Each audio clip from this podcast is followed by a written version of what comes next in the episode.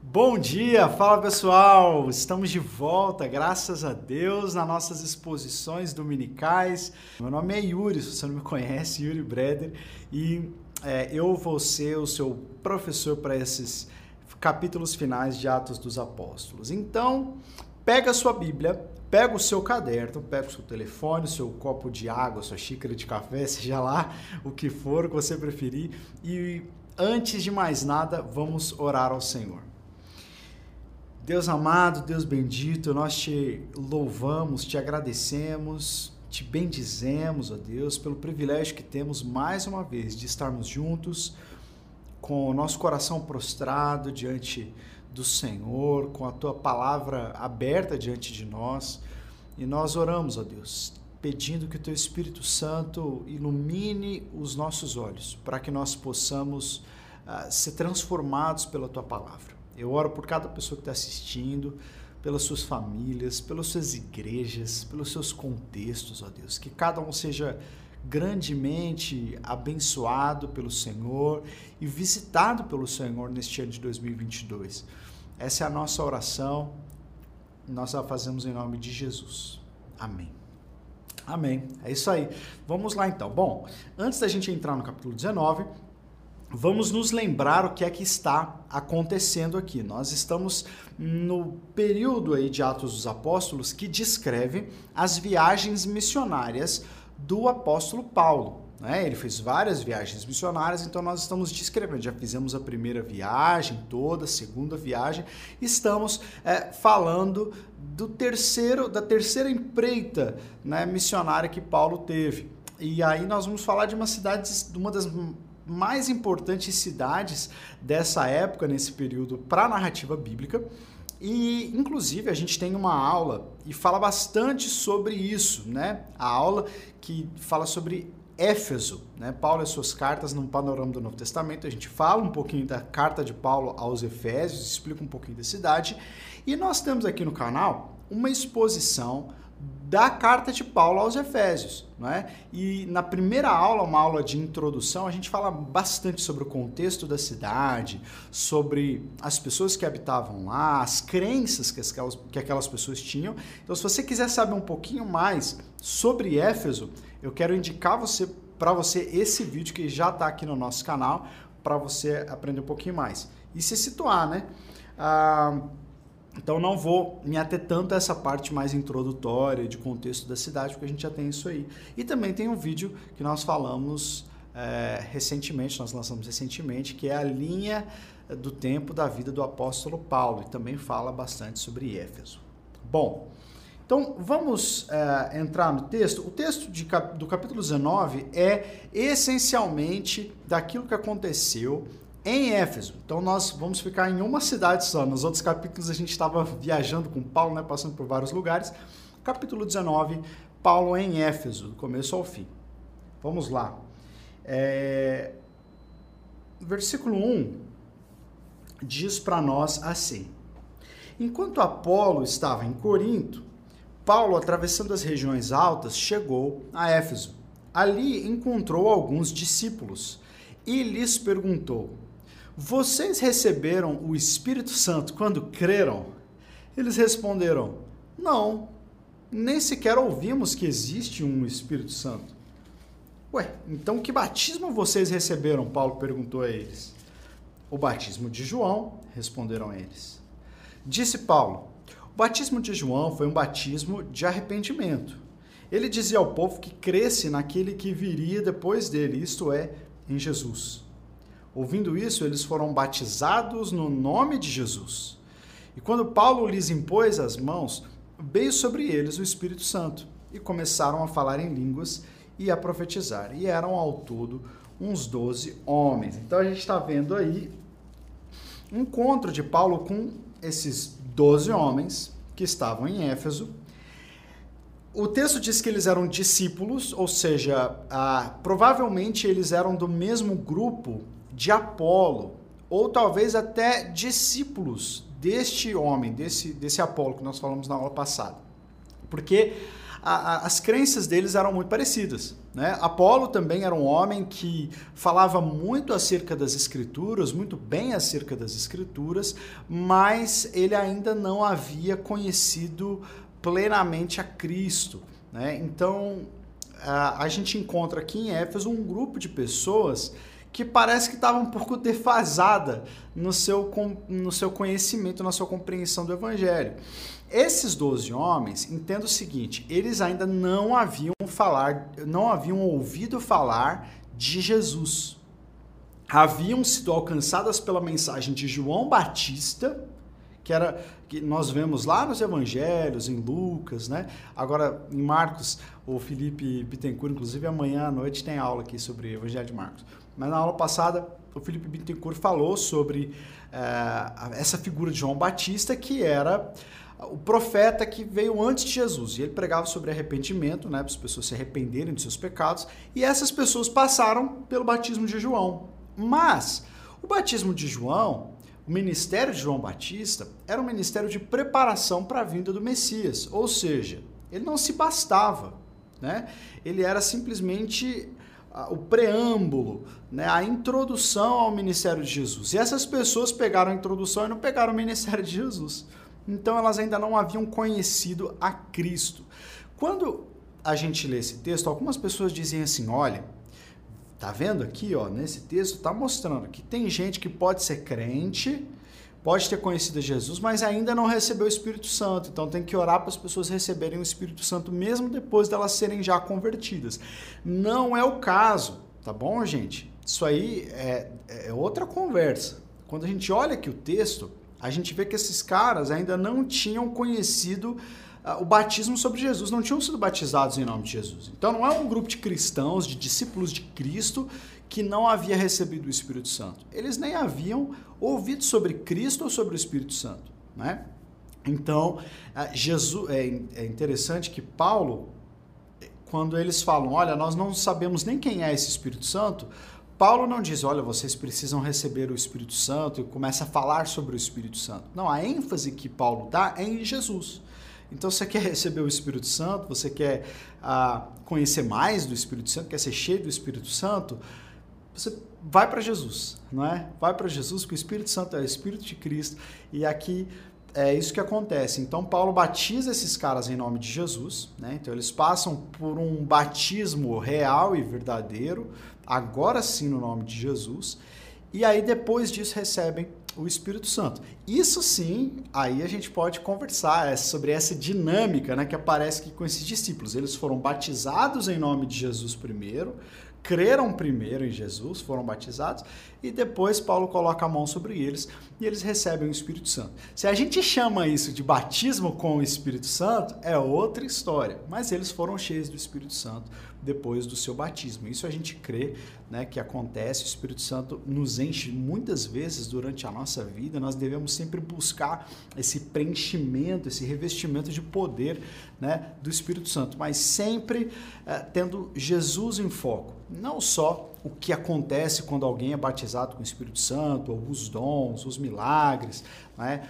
É isso que acontece aqui. Interessante a gente notar que essa ordem ela apareceu já em alguns momentos em Atos dos Apóstolos. Lá em Atos capítulo 2, por exemplo, no, na pregação de Pedro, Pedro diz: Olha, creiam em Jesus, sejam batizados e receberão o dom do Espírito Santo.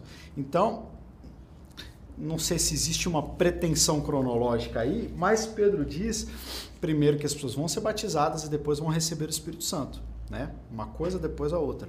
Mas quando a gente vê, por exemplo, a, a Cornélio né, e a sua família, é, eles receberam o Espírito Santo antes de serem batizados. Né? Então, uma hora parece uma coisa, outra hora parece outra, outra hora parece uma situação que mistura todas as outras. O que, que a gente pode aprender com isso?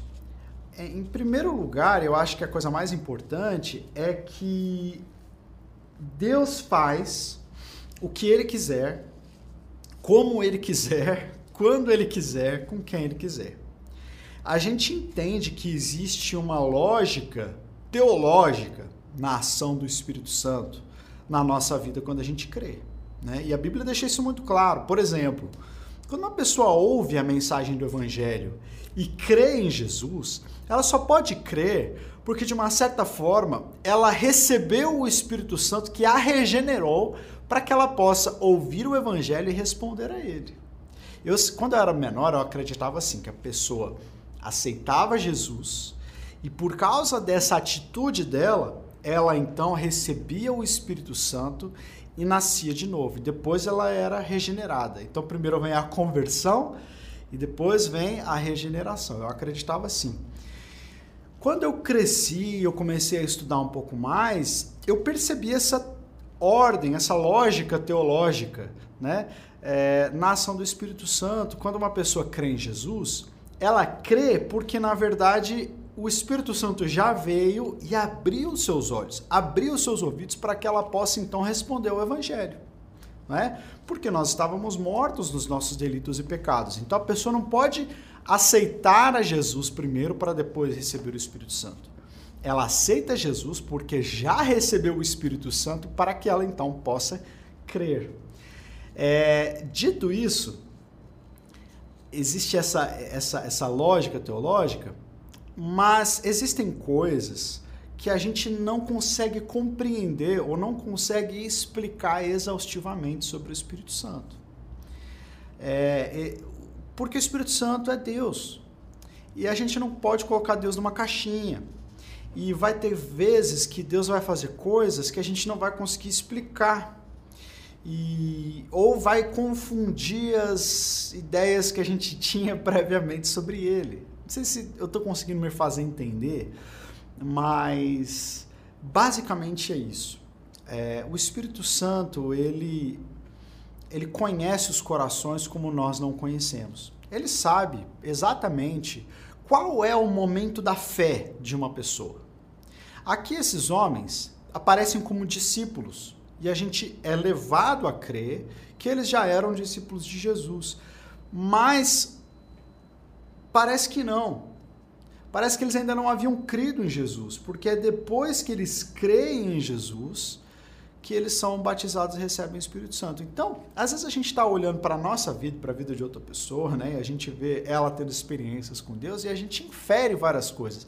Mas na verdade, quem conhece mesmo os corações é Deus e Ele sabe o momento de cada um, Ele sabe é, exatamente aquilo que é, as razões pelas quais ele se move do jeito que se move.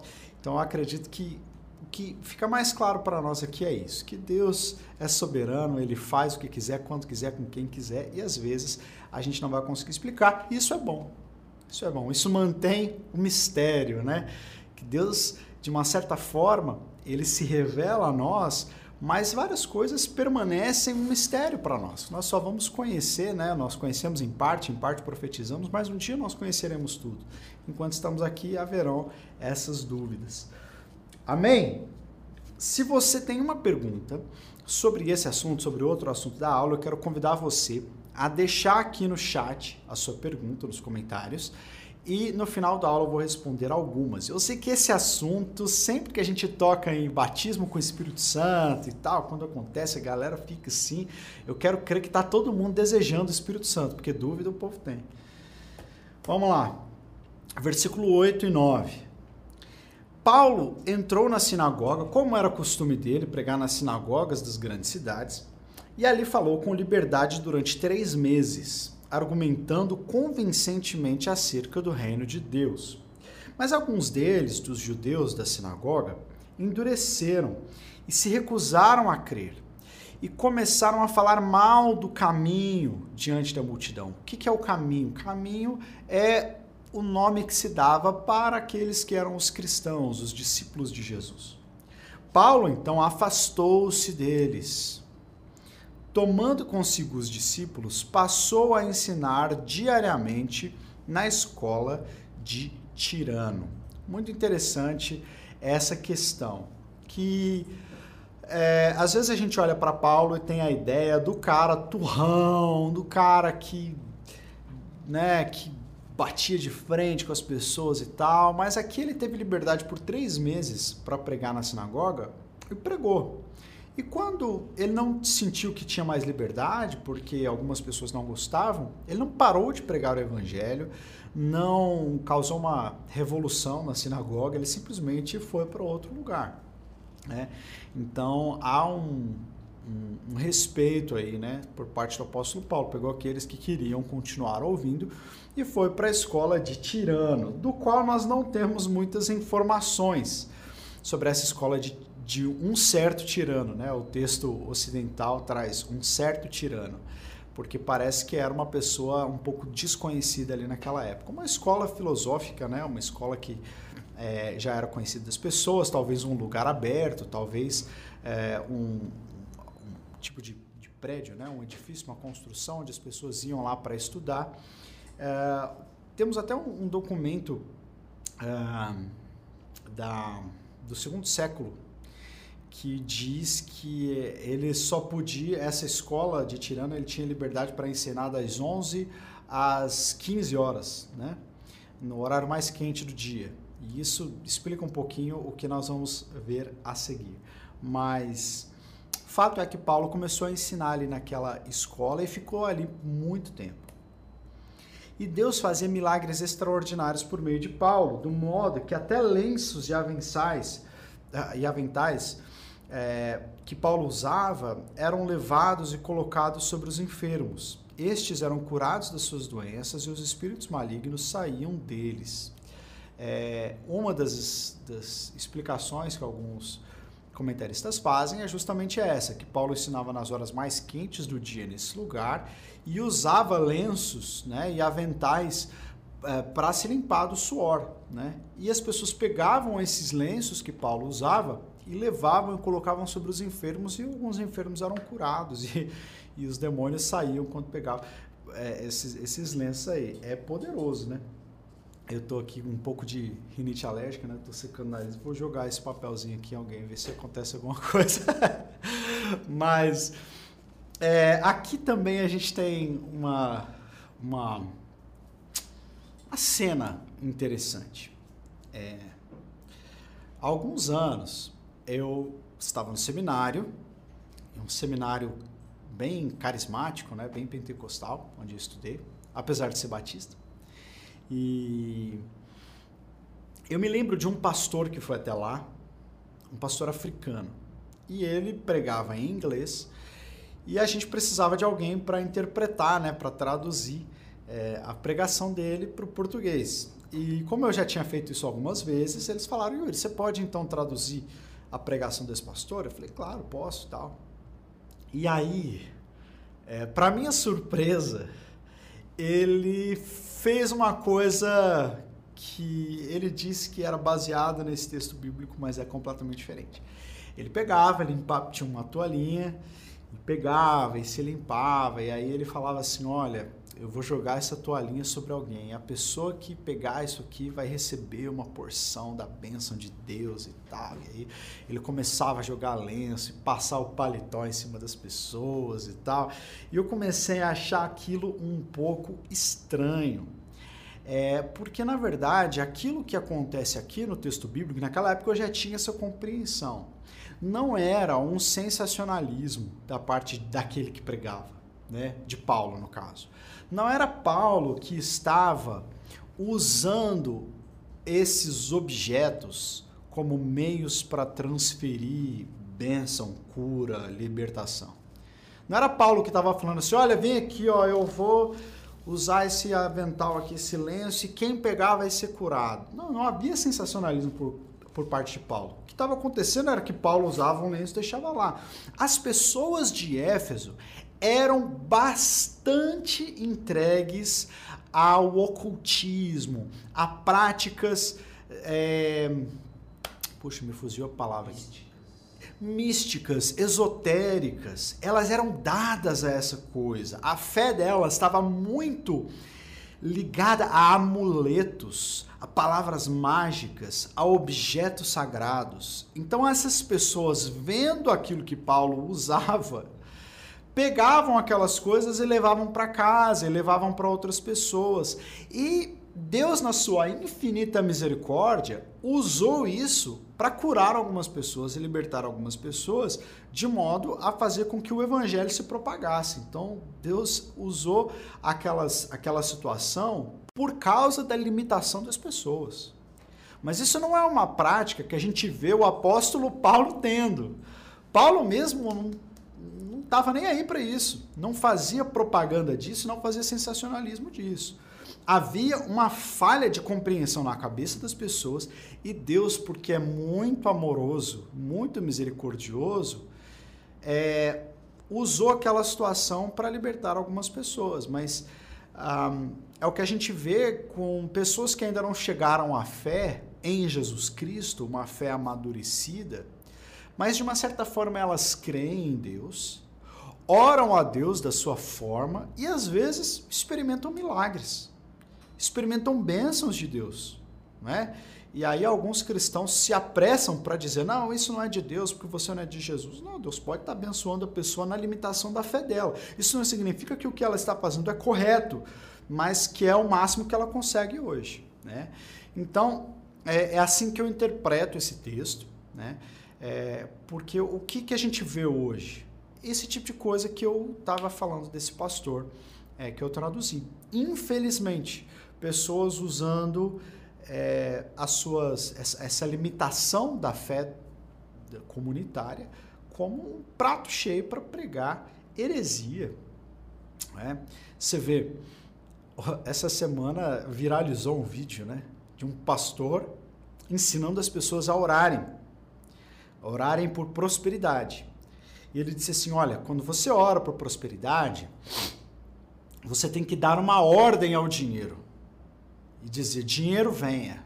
Eu não sei se vocês viram isso aí, mas é triste, né? O pastor estava lá e falando: dinheiro venha, dinheiro venha. E as pessoas vinham e colocavam dinheiro nos bolsos desse pastor e tal. Existe uma limitação, né? uma deficiência na fé dessas pessoas e uma pessoa se aproveitando disso é, para fazer sensacionalismo, nesse caso, para enriquecer. Então, isso é triste. Isso é muito triste. É, o que nós vemos aqui não é de modo nenhum uma, uma carta branca para esse tipo de corrupção da fé, de maneira nenhuma. O que acontecia era isso. Paulo estava pregando, ensinando sobre Jesus, usava lenços e as pessoas levavam isso como se fosse um amuleto sagrado e Deus, na sua misericórdia, curou algumas pessoas para que elas viessem ouvir o Evangelho. Mas uma vez que elas chegaram à fé em Jesus, a gente vai ver isso no texto, a coisa mudou. Vamos lá. Alguns judeus que andavam expulsando espíritos malignos tentaram invocar o nome do Senhor Jesus sobre os endemoniados, dizendo: Em nome de Jesus a quem Paulo prega, eu lhes ordeno que saiam.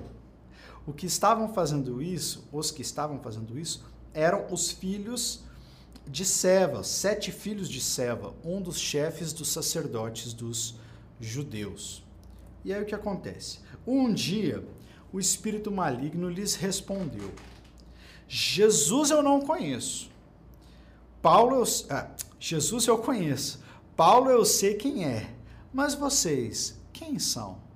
Então o endemoniado saltou sobre eles e os dominou, espancando-os com tamanha violência que eles fugiram da casa nus e feridos. Está aí um texto que me assombrava na adolescência. Né?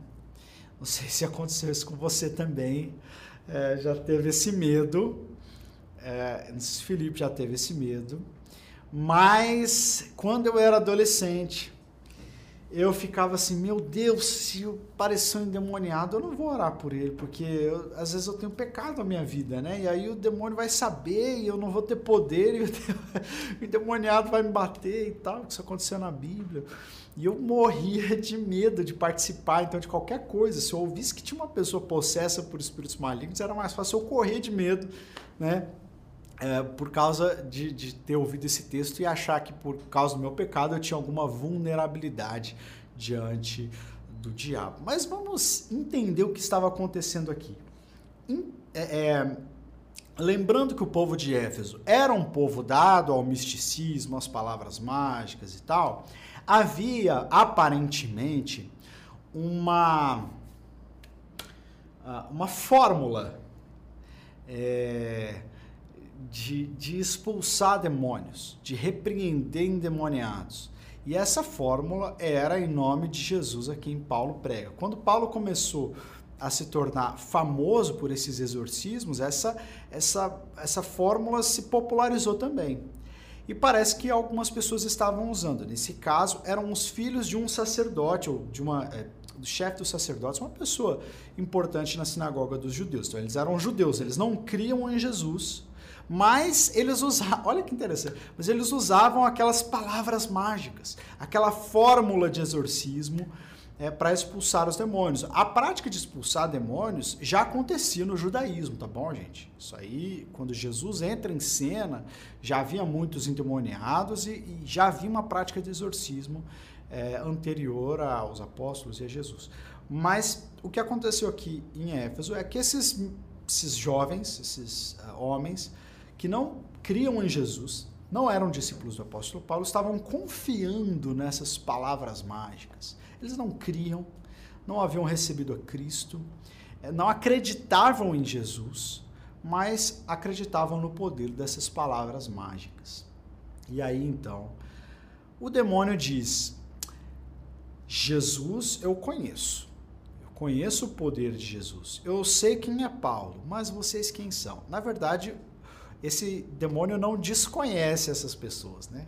É uma, é uma fala irônica que a coisa mais importante sobre esses filhos de Seva, o demônio sabia, que é que eles não criam em Jesus. O demônio sabia que eles estavam usando aquilo como uma fórmula mágica, mas não havia nem na vida deles submissão a esse Cristo. Não havia nenhum tipo de é, vínculo, de aliança entre aquelas pessoas e Jesus. Então, o endemoniado pula sobre eles. Algum, o texto alexandrino, né, que é uma outra versão desse texto, diz é, que saltou sobre dois deles, né, não sobre os sete, mas deu uma surra nos dois lá. E, e mostrou, gente, que não adianta só a gente dizer as nossas fórmulas mágicas, as palavras mágicas do, do cristianismo evangélico. Né? Acontece alguma coisa, o sangue de Jesus tem poder.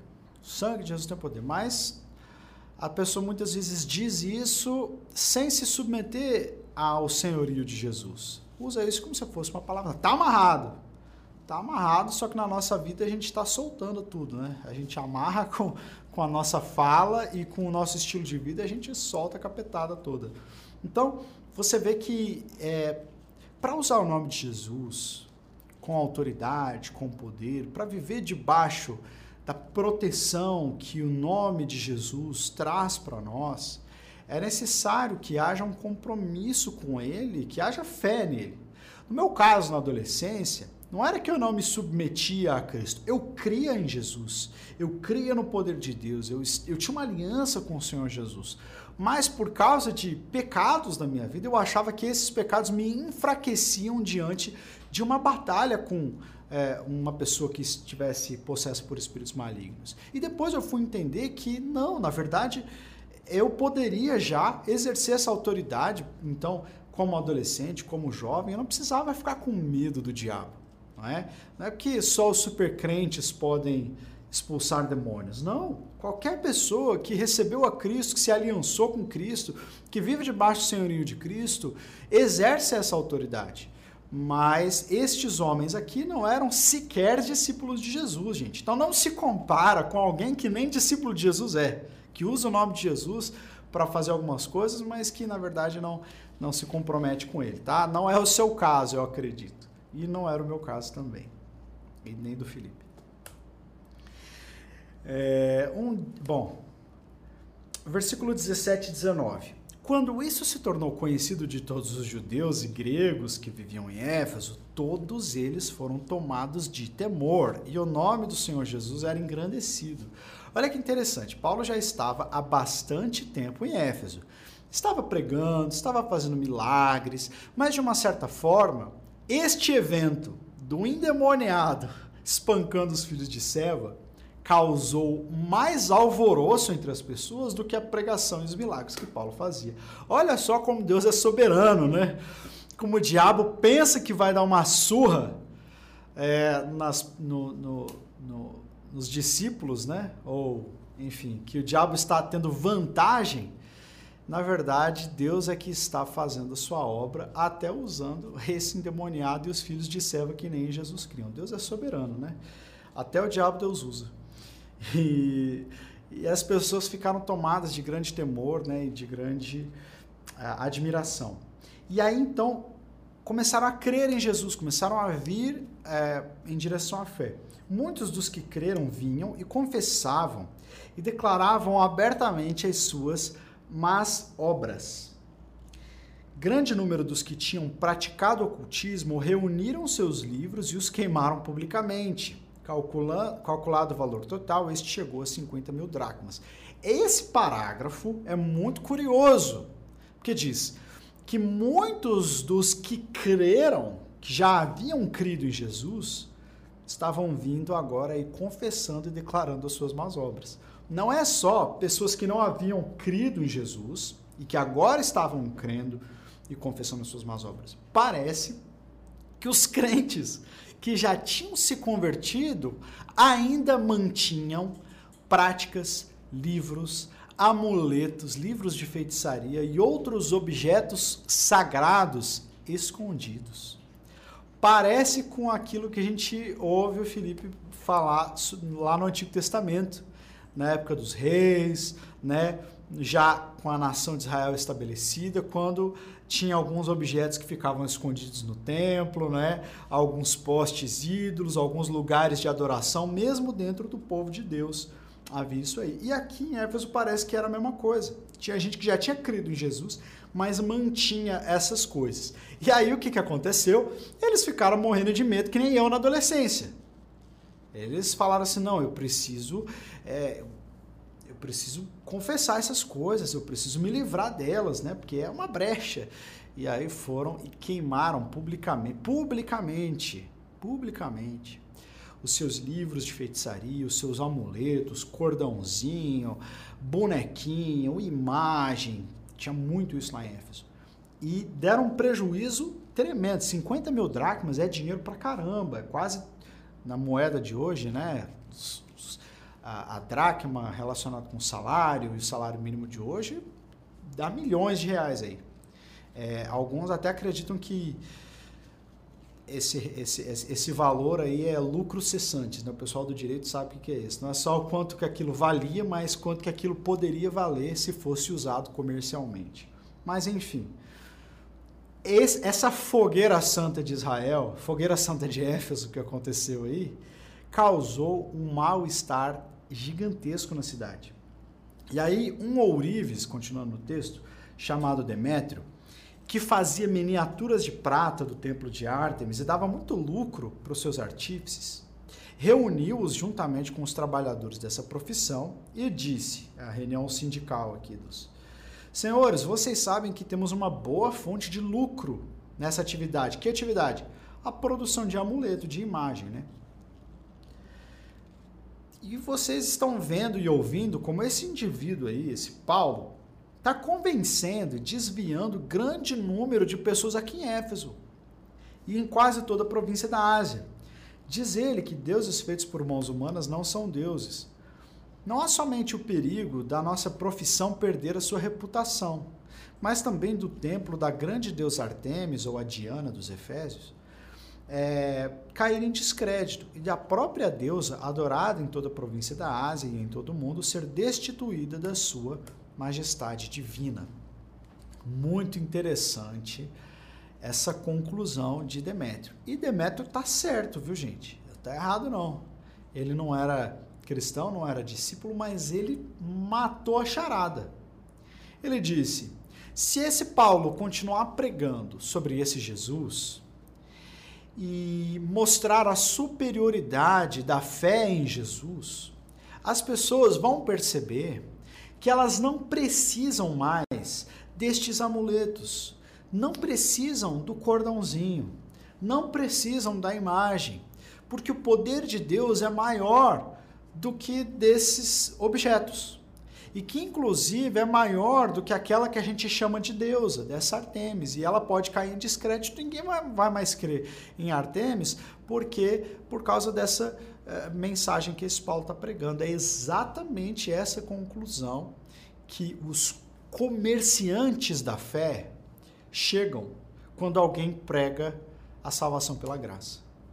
Quando alguém chega e fala: olha, você não precisa dar dízimo para ser salvo você não precisa comprar a salvação, você não precisa fazer nada. Na verdade, Deus já te encontrou, te amou, te salvou e agora você responde a esse ato amoroso de Deus com a sua submissão. Essa é a salvação. Você não precisa fazer nada para merecer. Deus salvou você quando você ainda era inimigo de Deus. Então você é, já recebeu, inclusive, em Cristo, todas as bênçãos das regiões celestiais em Cristo Jesus. Você já recebeu. Então, você não precisa convencer Deus a te abençoar. Ele é, teu, ele é teu Pai, ele já te abençoa, ele já te deu tudo em Cristo. Então, se você está em Cristo, você tem todas as coisas. Você não precisa mais fazer sacrifício, fazer. É, é, paga promessa para Deus te abençoar. Não precisa, Deus já te abençoou sem essas coisas, Ele te ama. Se a gente prega isso hoje, muitas igrejas vão ter que fechar. Por quê? Porque, inclusive igrejas evangélicas, né? Por quê? Porque elas ainda funcionam nessa mentalidade religiosa, né? De que o objeto é mediador entre eu e Deus. Então eu preciso do objeto. A minha o meu esforço é meritório, ou seja, se eu me esforçar, eu vou merecer, Deus vai me abençoar, né? E aí então eu vou ter uma vida plena, mas isso passa pelo meu esforço. Não, se o objeto não é mediador e o seu esforço não é meritório, não sobra nada, só sobra Jesus e a graça e o amor dele. Né? É verdade. Então, existem muitas pessoas que veem no evangelho uma grande fonte de lucro. Mas por quê? Não é porque elas estão pregando o evangelho verdadeiro. É porque elas ainda querem pregar um tipo de relação com Deus que passa por mediadores e por merecimentos. Mas a nossa relação com Deus, ela passa pela graça de Deus, a, a, graça de Jesus, que é o nosso mediador, que é o nosso advogado, que é o meio por quem, de quem nós somos salvos. Então, nós não precisamos da intercessão de outras pessoas, não precisamos da intercessão dos mortos, nem da intercessão de santos, porque o Santo dos Santos já intercede por nós. O Espírito Santo intercede por nós. E nós não alcançamos a Deus através dos nossos esforços. Nós alcançamos a Deus através da graça dele. E porque nós fomos alcançados por ele, agora nós respondemos com amor a esse Deus que nos amou primeiro. Não é por merecimentos, né? Só que isso confunde muita gente. Isso ameaça o ministério de muita gente. É, então, assim como Demétrio, algumas pessoas se levantam contra essa, essa pregação do Evangelho da Graça. Então, hoje em dia a gente continua vendo isso acontecer, infelizmente. O que aconteceu aqui, nós não temos o, restante do vers, dos versículos, se você quiser você pode ler aí depois e estudar. O que aconteceu foi um grande alvoroço na cidade de Éfeso eles foram para o anfiteatro e, que, e foram atrás de Paulo para levar Paulo, né, para acusar diante de todo mundo ali. Não acharam, aí levaram outras pessoas, amigos de Paulo ali, e, e aí então o, um dos líderes da cidade se levantou e falou assim: Olha, gente, vocês estão fazendo um, um estardalhaço, uma bagunça por causa de nada, e deixa esse Paulo para lá, senão a gente pode ser acusado de perturbar a ordem pública, né, por causa desse número de pessoas que estão aqui, essa revolta, né? É, então, é, deixa isso para lá e aí acalmou os ânimos daquela de, do, da gangue do Demétrio. E aí depois Paulo, então, é, no começo do capítulo 20, sai de Éfeso e continua a sua, a sua viagem missionária. Bom, muita coisa nesse capítulo interessante, né? É, essa é uma, é uma é um relato que é bem comparado com os de outras cidades, é bem minucioso. Né? Lucas dá bastante atenção àquilo que aconteceu aqui em Éfeso. É, provavelmente por causa do tempo que isso levou para acontecer, Paulo ficou ali em Éfeso durante muito tempo, mas muito também por causa da, da, da, significância né, desses acontecimentos. Foram acontecimentos muito importantes e a cidade de Éfeso se tornou uma cidade muito importante também é, ali para os primeiros discípulos. Ah, nós vemos uma das maiores igrejas estava em Éfeso, uma cidade que teve Paulo como um dos seus fundadores, né, pastores, ah, o apóstolo João esteve ali, Timóteo é, e, o, e Tito, né, dois discípulos do apóstolo Paulo, também estiveram ali é, na cidade de Éfeso. A mãe do Senhor Jesus morou em Éfeso no final da sua vida, muito provavelmente morreu nessa cidade. É, então, assim, uma cidade muito importante e muito significativo, né? Eu acho que tem muitos pontos parecidos com a nossa cultura hoje em dia, com, essa, com esse imaginário místico das pessoas, né? esse apego que as pessoas têm a objetos, a imagens, a, a cordãozinho, a amuleto, essas coisas. A gente pode aprender muitas coisas. Mas interessante. Espero que vocês tenham gostado. E agora eu vou ver se tem algumas perguntas aqui para tentar responder. Não vou, eu sempre falo, né? Não dá para responder todas, mas eu vou tentar responder o máximo. É... Milagres existem, Deus faz milagres pela nossa fé. Verdade, Udinei. É... Daniela, Daniela lá dos Estados Unidos. E...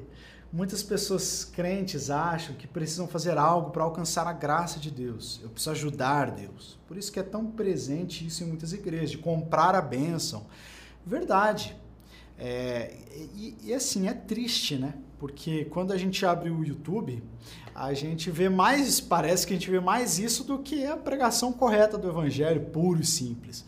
Por isso que a gente está aqui também, né? Porque é, eu e o Felipe, quando a gente estava falando antes assim de começar o canal e, e de dar essa esse alcance maior para a escola do discípulo, não só na nossa igreja local, a gente fez isso por quê? Porque a gente entendeu que, assim como Abraham Kuyper fala, Cada centímetro quadrado da existência pertence a Cristo. Está debaixo da autoridade de Cristo. E isso fala agora também do metaverso, né?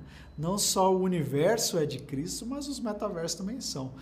E, e, a internet também pertence a Cristo. E a gente vê a internet tão cheia de coisa ruim, de perversão, não só daqueles que não são da fé, mas pessoas que se dizem discípulos de Jesus pregando tantas coisas que não estão de acordo com a palavra. Então, vamos pregar a palavra, vamos falar do evangelho. Então, aqui esse é o nosso compromisso. Nós vamos falar da Bíblia, falar de Jesus, estudar e ser intelectualmente robusto, ou seja, a gente vai estudar bem a palavra de Deus justamente para ver esses erros e não cair nos mesmos. Né? E ser espiritualmente vibrante, porque é isso que acontece quando a gente encontra Jesus na palavra. É isso aí, gente. Deus abençoe vocês. Fiquem na graça, na paz do Senhor Jesus. Tenham um ótimo domingo. Que Deus abençoe vocês e até a próxima.